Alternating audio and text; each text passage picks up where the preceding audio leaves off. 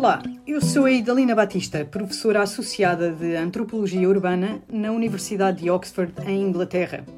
Este é o podcast Tecnografias, uma nova plataforma de debate transatlântico em redor de livros recentes na área de antropologia e ciências sociais. Cada episódio é uma conversa e um convite para refletir sobre os grandes desafios do mundo contemporâneo, na sua complexidade e pluriversalidade. O nosso convidado de hoje é Jon Schubert, professor de Antropologia Política e Económica na Universidade de Basileia, na Suíça. Olá, Jon. Bem-vindo ao Tecnografias. Olá, Idalina. Boa tarde. Uh, nós estamos aqui hoje para falar do teu livro, uh, Working the System, A Political Ethnography of the New Angola, que foi publicada em 2017 pela Cornell University Press e que sei vai ser publicado em breve em português. Uh, é certo, não é? É isso. ótimo. acho que para começarmos a nossa conversa, queria te perguntar se nos falávamos um pouco sobre como é que vieste a, a, trabalhar em Angola. Tu falaste um pouco disso na introdução do livro, mas se nos puderes contar um pouco mais agora, seria ótimo. Obrigado, sim. Um, sim, conforme disse no livro, isso, isso, é ligado à minha própria biografia. Eu, eu cresci em Luanda na década dos anos 80 uh, com os meus pais e, e, irmãos e foi uma situação bastante esquisita porque foi esse tempo do socialismo e da guerra. E nós, sendo suíços, uh, ficamos um pouco num entre dois, quer dizer, fazendo parte nem exatamente do mundo dos expatriados, nem obviamente do, do mundo angolano, embora uh, tenha tido acesso a, a, ambas essas realidades. E depois tivemos que sair em 92 com aquela confusão uh, das eleições e cresci e estudei na Suíça e manteve bastante pouca ligação com com esse, com esse meu passado, a minha infância angolana. E depois ingressei um, um mestrado em estudos africanos aqui, uh, em Basel, e é só aí que eu tive a oportunidade de voltar um, pela primeira vez para Angola e fazer naquela altura pesquisa sobre um, a preparação das eleições em 2007. E eu, naquela altura, esperava que uh, as eleições se calhar iam trazer uma abertura e depois uh, dei conta que era o contrário, que o governo estava a utilizar a preparação das eleições para fechar os, os, os espaços que existiam e as pessoas andavam a falar daquela cultura do medo. E é assim que, bom, dei conta que tinha gosto pela pesquisa, mas sobretudo que uh, queria saber mais sobre o, o porquê e o como dessa, dessa cultura do medo. Ótimo. E essa cultura do medo, ao fim e ao cabo, está um pouco no centro do, do, do livro uh, e na tua exploração uh, do que é a natureza cotidiana e material do poder hegemónico. Um, eu queria te perguntar um, o, qual é que é a importância hoje em dia de, de compreendermos precisamente o, a forma como o poder hegemónico funciona, não só no contexto angolano e, ou africano, mais genericamente, mas também uh, a nível global. Bem, acho, acho que um, um, dos, um dos problemas que temos é que muitas das vezes o, o olhar eh, europeu sobre, sobre a África explica o Estado ou a política em África em termos patológicos, né? um Estado disfuncional, um Estado falhado, que é um discurso muito redutório e culturalista.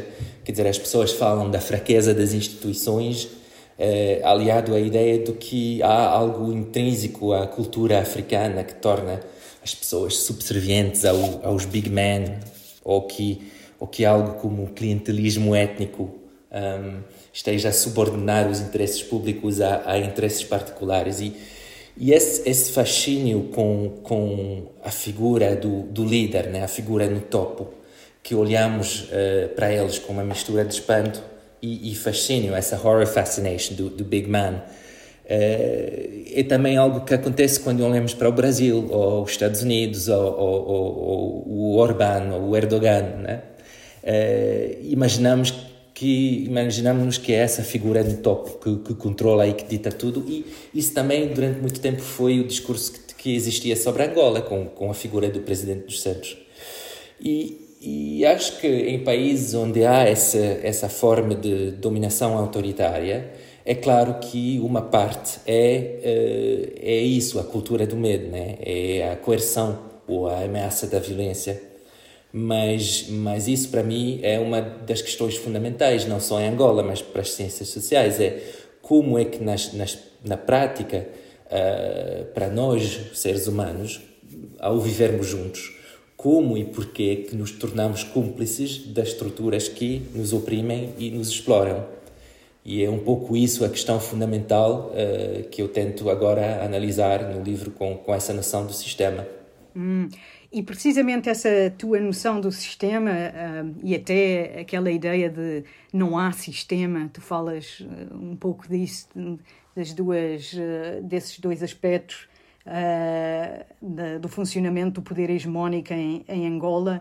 Uh, há algo que, que contrasta um pouco com, com outras visões uh, de, do funcionamento um, de, do poder político, um, em particular em, em África. Lembro-me aqui do livro do, do Patrick Chabal e do Jean-Pascal Dalloz, Africa Works. Um, como é que tu vês a tua abordagem uh, ao sistema?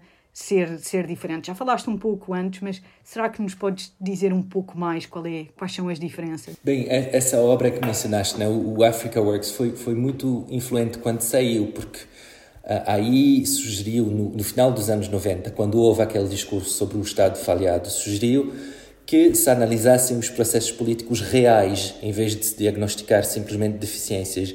E nesse sentido foi muito bem-vindo, foi bastante popular, foi uma correção a essa literatura mais afropessimista uh, dos anos 90, mas mesmo assim o livro faz generalizações uh, sobre a África e eu naquela altura fiquei bastante irritado com a, a, forma como os autores depois aí contrastam o que chamam registros modernos e, e tradicionais como, como se esses, esses uh, fossem algo de claramente definido e fixo, de uma parte, e como se não mobilizássemos todos em, em diferentes situações, um, ehm, diferentes registros que ressoam culturalmente no, no, nosso contexto, na nossa vida.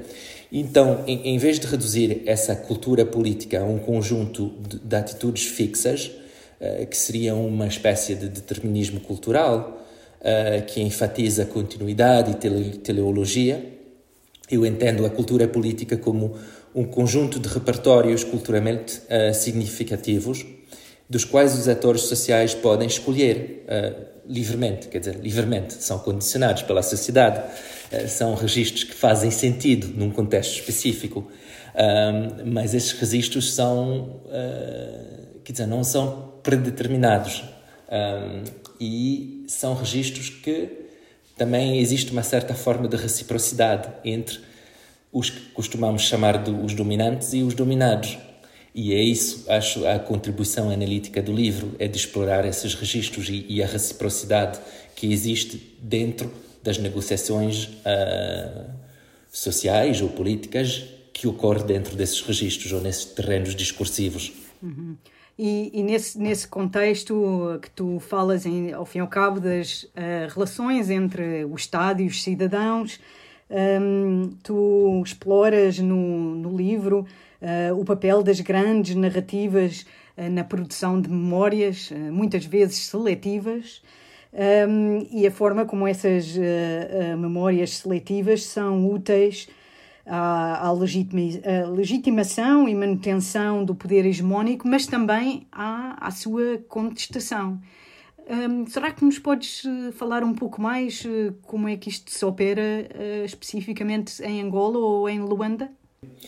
É, quer dizer, é normal para muitos regimes de, de, que tentam controlar a narrativa sobre, sobre o passado para fins políticos e, e em Angola já a Christine Mession nos anos 90 disse muito bem, aqui até o passado é imprevisível. Um, e o caso de Angola é ainda mais complicado porque não temos só um movimento de libertação nacional, mas três, uh, todos com a sua própria história e legitimidade. Podemos dizer que no momento da independência o, o MPLA simplesmente teve a sorte de controlar a capital e de ser reconhecido pouco depois, uh, em grande parte também por causa do apoio sul-africano à UNITA. Mas a sua legitimidade nesse momento e até hoje é também é frágil por causa disso. Daí a necessidade de reescrever a história. Uh, a história da luta de libertação, mas também, depois do fim da guerra, a história da própria guerra civil. Porque não, não podemos esquecer que o governo angolano, na verdade, foi um dos dois beligerantes durante todo esse tempo e que, por muito que gostem de recordar a UNITA, a, a violência que cometeram durante o conflito, o governo do MPLA também matou civis, incluindo, uh, como dizem em Angola, os seus próprios, né? os nossos. Muito, muito interessante. E, e tu falas em particular num dos uh, uh, capítulos do livro, uh, Sambizanga, um, de, desta ao fim e ao cabo, da materialização destas memórias e destas narrativas no espaço, no espaço de, da cidade. Um, e, e, falas em, em particular de diferentes espaços um, dentro do bairro e um, em, em Luanda. como é que essa espacialização da, da memória e materialização da memória uh, ocorre na realidade? Bem, uma, uma parte é porque esse, esse controle hegemónico do, da narrativa oficial nunca é completo ou, ou total. E, e, no nosso caso, no caso da Angola, também não é um passado muito distante. Muitos ainda nasceram no tempo colonial e têm memórias de alguns acontecimentos uh, bastante dramáticos da história angolana, tal como o 27 de maio de, 90 e, de 1977, ou justamente essa violência pós-eleitoral de 92, 93 e essas são memórias individuais que contradizem a narrativa oficial. Então, o que faço no capítulo é relatar e analisar como é que as pessoas amarram essas memórias individuais a lugares específicos da cidade. E, devido ao seu papel uh, importante na gênese do nacionalismo angolano, ou pelo menos o nacionalismo angolano de Luanda, um, Muitos desses pontos fulcrais estão localizados no Sambila, o, o, antigo município que hoje é um distrito urbano do Sambizanga, o bairro operário onde nasceram o primeiro e supostamente, como dizem, o segundo presidente, o antigo mercado do Roque Santeiro, mas também uh, a prisão de São Paulo, embora esteja um pouco além da, da atual divisão administrativa, o mercado dos congolenses, etc. E, e dentro desse espaço há lacunas, há vazios que existem tanto na narrativa oficial que no próprio tecido urbano. Casas que foram derrubadas, um, um mercado que foi destruído, ruas que portam o nome do, dos mártires, prédios onde havia sentinelas e atiradoras que matavam aqueles que eram percebidos como inimigos.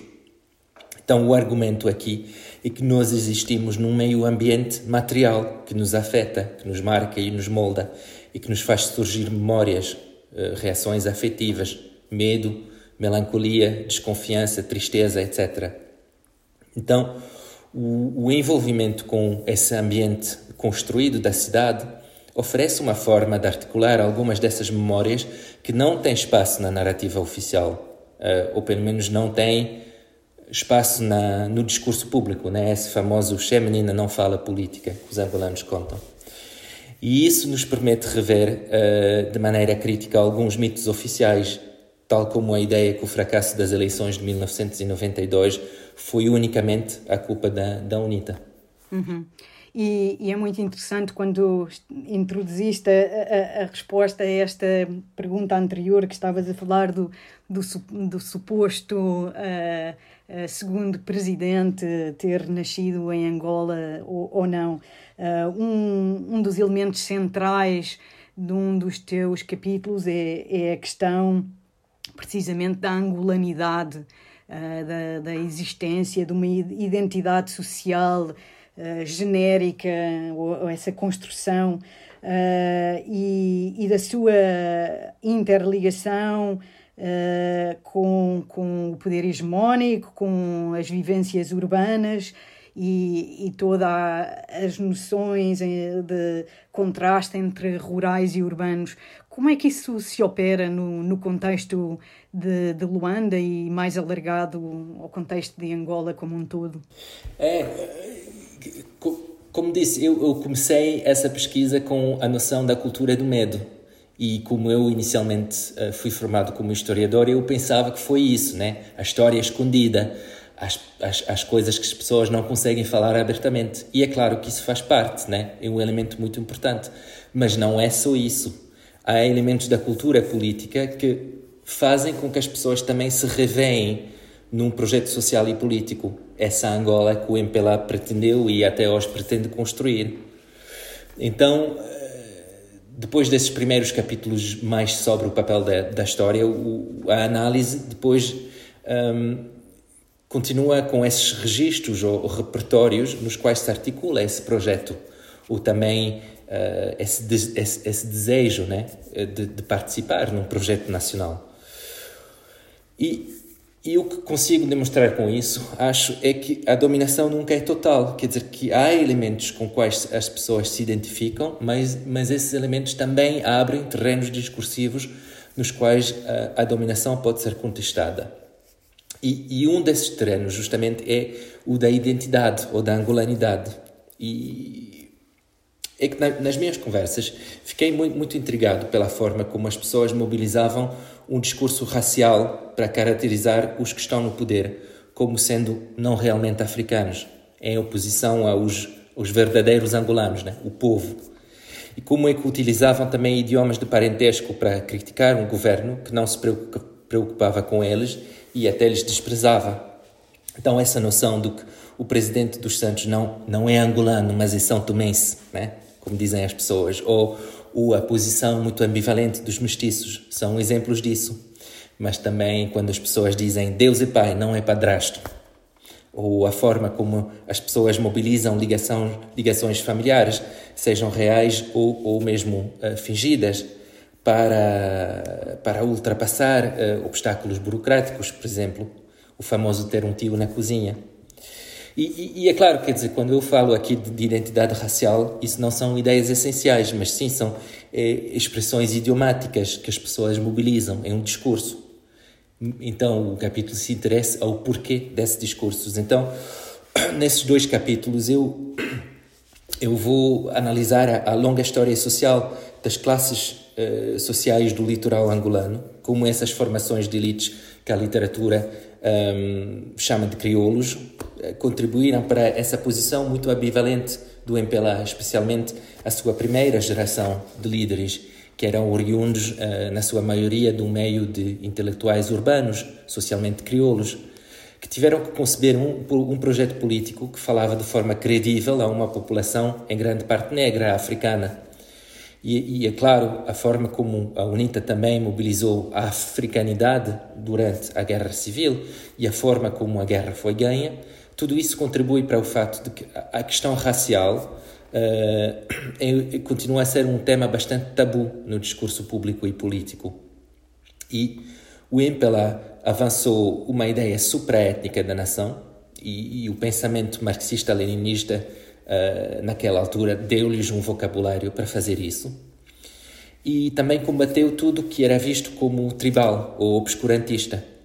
E nunca, uh, por isso, e o que também é diferente de outros contextos pós-coloniais uh, na África, nunca mobilizou essa ideia do presidente como o pai da nação, optando em vez disso pelo imaginário do, do arquiteto da paz.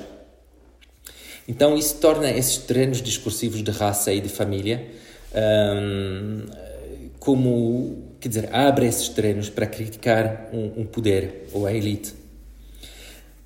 Mas, e acho essa parte a mais fascinante, é que não é só uma, uma crítica vernacular. Um, as pessoas crescem nessa cultura, são imersas nessa cultura e por isso certos marcadores de civilidade ou de classe são, são vistos como desejáveis e, e dignos de emulação ou de aspiração. Mobilizar uma cunha é essencial. Então é uma fonte, é uma fonte de orgulho de, conhecer, de, de conhecer o, o, o, general X ou o comandante, né, o comandante fulano. É um indicador de, de jeito, de esperteza. Uh, e, e, é, e é assim que as pessoas trabalham e fazem trabalhar o sistema a seu favor. Uhum. E uma das outras uh, faces, não sei bem se é uma face, mas um dos outros aspectos desta, uh, destas questões da identidade social um, que tu abordas num outro capítulo sobre a cultura do imediatismo, uh, contrasta muito essa imaginação da solidariedade socialista do, do pós-independência com aquilo que é uh, percepcionado nos dias de hoje como um maior eh, individualismo da, da, da nova Angola e de, deste turbocapitalismo que faz uh, movimentar até o próprio desenvolvimento urbano uh, de, de Luanda. Fala-nos um pouco mais dessa, das dimensões morais, éticas e até estéticas desta cultura do imediatismo. Hum. É, é, é, uma coisa que eu achei muito engraçada, né? essa estética do poder, os grandes jipes, o V8, uh, o carro do chefe. É essa a estética do poder em Angola. E, e, a história do sistema dos Santos não pode ser contada uh, sem falarmos da economia política de Angola, ou seja, desses lucros do petróleo que criaram uh, as grandes fortunas angolanas, que, que o Portugal, por acaso, conhece muito bem, e o Brasil. Eh, e esse boom de construção da primeira década depois, eh, depois da guerra. Mas que também o petróleo, que é a fonte das, das desigualdades e da miséria eh, que muitos angolanos vivem nessa economia completamente viciada em petróleo. E aqui também, quer dizer, por muito que as pessoas contem essa história quase proverbial de como ativistas foram corrompidos ou comprados ou cooptados no sistema, muito disso também tem a ver com desejo, com aspirações de uma boa vida. A ideia é que, se for um dos nossos e se alinhar com o sistema, essa, essa rápida ascensão, o, o, sempre a subir uh, e o sucesso material estão ao seu alcance, ou quase, né? E é claro que dentro disso há elementos de crítica, quando as pessoas invocam a suposta solidariedade que existia no tempo socialista e que, embora acho acho eu, embora deplorassem que isso desapareceu, ainda há muita solidariedade e, e ajuda mútua entre, entre, as pessoas. Mas há, mas há esse elemento de, de crítica, ou quando criticam a, a ganância de, deles, né? Esses, esses, que estão no poder, ou, ou, apontam, ou aqui é o banco do general X, ou o prédio do ministro Fulano. Quer dizer, isso, isso é uma forma de criticar. Mas o desejo de uma vida materialmente confortável, de uma vida normal depois da guerra, foi durante muitos anos uma das armas do regime. E, e, e, acho que isso é além do que, do que os, ciências políticos, os cientistas políticos gostam de chamar de redes neopatrimoniais, porque os benefícios reais, materiais, efetivamente só abranjam uma camada social uh, muito restrita. Então é, é, é, mesmo o desejo, a ilusão da ascensão que faz com que o imediatismo também tornou-se uma das armas do regime. Uh esta discussão sobre uh, Luanda, Luanda ser um dos, uh, uma das cidades mais uh, caras do mundo para, para viver, leva-nos a pensar na ideia de que a África, o continente africano, em particular a África subsaariana, serem a última fronteira do desenvolvimento urbano capitalista. Será mesmo a última fronteira ou é a nova fronteira um, do desenvolvimento capitalista e, e, qual é o lugar de Angola? Bem, olha, se, se, se falarmos com historiadores de Global History, acho que a África foi a primeira, mas mas, mas um, quer dizer, tens razão, né? um, um, dos, um dos desafios que eu, que eu tive com, com esse livro foi descrever sobre Angola sem contar essa mesma história de sempre, que é essa história de corrupção.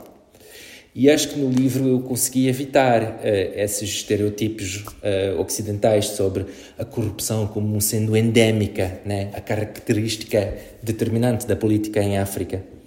Mas também é verdade que hoje, 12 anos mais tarde, uh, e depois de um outro projeto de pesquisa em Angola sobre os efeitos da crise, né? a crise económica que o, o país está a viver desde, desde 2015, um projeto no Lubito, por acaso, eu estou cansado Estou, estou mesmo cansado e farto de ver o sofrimento dos angolanos e tenho muito menos paciência com um argumento mais sutil.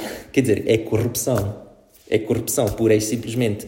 E essa corrupção tem vítimas. As pessoas que morrem por falta de água, de comida, de equipamentos e materiais eh, nos hospitais, as estradas descartáveis, tudo isso é resultado também, podemos dizer, da corrupção. Mas, mas o importante aqui é que isso não é, não é uma história angolana ou africana. Quando as pessoas dizem isso tem dono, os donos disso não são apenas o, a Isabel dos Santos, né? o General Dino. Não, são, são os bancos e as consultorias europeias, muitas vezes que têm sedes nos paraísos fiscais, que criaram a possibilidade para, esse, para, para esses roubos. Se pensamos na cumplicidade da Credit Suisse, um banco suíço, no escândalo da, da dívida escondida em Moçambique, ou o papel de comerciantes de matérias-primas, como a Trafigura e a Glencore, a Glencore, que também são protegidos pela legislação suíça e por isenções fiscais aqui e que perpetuam a exploração bruta dos recursos minerais e agriculturais africanos. Então, para mim, essa, essa fala da fronteira esconde e perpetua ao mesmo tempo esses séculos de desigualdade entre o centro e a periferia do mundo capitalista e projetos de diversificação económica ou de desenvolvimento urbano, de facto, esses grandes projetos de melhoria de infraestruturas públicas ou de habitação supostamente social, eh, esses projetos muitas vezes servem principalmente à extração de rendas e à fuga de capitais. Então é claro que isso tem dono. Atores políticos africanos são cúmplices nesses processos, isso, isso é claro. Mas não há nada de intrinsecamente africano nessa história. Muito bem. E então uh, uh, conseguimos, acho que, cobrir aqui bem o teu livro uh, de uma forma bastante completa. Um, e queria saber agora uh, o que é que, em que é que estás a trabalhar e ao fim e ao cabo uh, um, como é que o teu trabalho enquanto antropólogo e a antropologia, a antropologia mais genericamente uh, nos pode ajudar a compreender e até antecipar, quem sabe, um, todas estas dinâmicas urbanas em África. O... Podes-nos falar um pouco sobre isso? Hum, ok, sim. Um, sim, depois, depois desse livro que saiu do, do meu doutoramento, eu trabalhei uh, sobre as indústrias extrativas uh, em Moçambique e depois a logística global do Porto de Lubito. E, e, o que acho, o que aprendi com esse trabalho é que as cidades africanas, em, em muitos aspectos, estão à frente da curva, a prefigurar desafios globais. E no meu último projeto no Lubito, que foi sobre as infraestruturas e a crise, eu senti que precisava de levar isso mais longe e tentar refletir uh, sobre a crise climática, um, porque acho que isso eclipsa todas as outras preocupações que deveríamos, de, deveríamos ter. Um, e desenvolvi um novo projeto que investiga o, o impacto um, da crise climática e processos de adaptação urbana através de vários níveis em quatro cidades costeiras da África em, eh, na Beira, em Moçambique, e depois Cotonou, Freetown e Douala, mas isso depois já com, com uma equipe de colaboradores, e por acaso estou quase a caminho da Beira, uh, para a minha própria pesquisa lá. E, e uma preocupação central desse projeto é, vem da maneira como as cidades africanas são representadas, de um lado, como sendo as mais vulneráveis às alterações climáticas, mas também continuam estranhamente ausentes das conversas supostamente globais sobre adaptação urbana. E é claro que se as conversas sobre a adaptação às alterações climáticas uh, são baseadas numa cidade global genérica, as soluções que são propostas uh, são caras e, e, fundadas na promessa de avanços tecnológicos muito rápidos e smart cities, etc mas, é, mas esse tipo de tecno-utopia está completamente fora do alcance da maioria da população urbana uh, global, não só, não só na África. Então o projeto tenta inverter essa perspectiva e centrar os atores africanos no mesmo plano analítico que esses planeadores e decisor, decisores políticos urbanos globais que, que, dominam esses debates. Então, em vez de ver a, a precariedade urbana como uma condição endémica que mantém sociedades africanas numa posição de dependência, é mais um convite para descobrir as estratégias atuais onde a crise já existe, eh, as estratégias de vida, de fazer a cidade face à crise e de aprender com elas. E acho que é aqui que, que o, papel da antropologia, o, o trabalho de investigação etnográfica, é, é importantíssimo. Porque, bom, de, de, uma perspectiva antropológica, isso talvez é um, um truísmo, para, mas, mas para uma investigação sobre os futuros urbanos uh, em África e não só, um, eh, acho que vale, vale, vale a pena repetir. Né? O, o nosso trabalho não é só uh, traduzir conceitos aparentemente universais por exemplo, de estratégias de mitigação uh, à, à, crise climática a públicos supostamente menos preparados no sul global, mas de traduzir as realidades empíricas que encontramos aí em conceitos e abordagens inovadoras que desafiam ideias e preconceitos miopes do Norte, que são muitas vezes fundamentalmente injustos uh, sobre o que é e pode ser um futuro, um futuro urbano sustentável. Fantástico, Ion. Foi um prazer conversar contigo hoje. Uh, muito obrigado uh, por estares connosco no Tecnografias. Muito obrigado, eu. Esperamos que tenha gostado. Uh, acabou de ouvir um episódio do podcast Tecnografias, uma nova plataforma de debate transatlântico em redor de livros recentes na área da antropologia e das ciências sociais. Tecnografias é um podcast produzido pelo coletivo SciTech Asia e apoiado pelo Centro de Investigação em Antropologia e Saúde da Universidade de Coimbra. A sonoplastia é de Lívia Umer.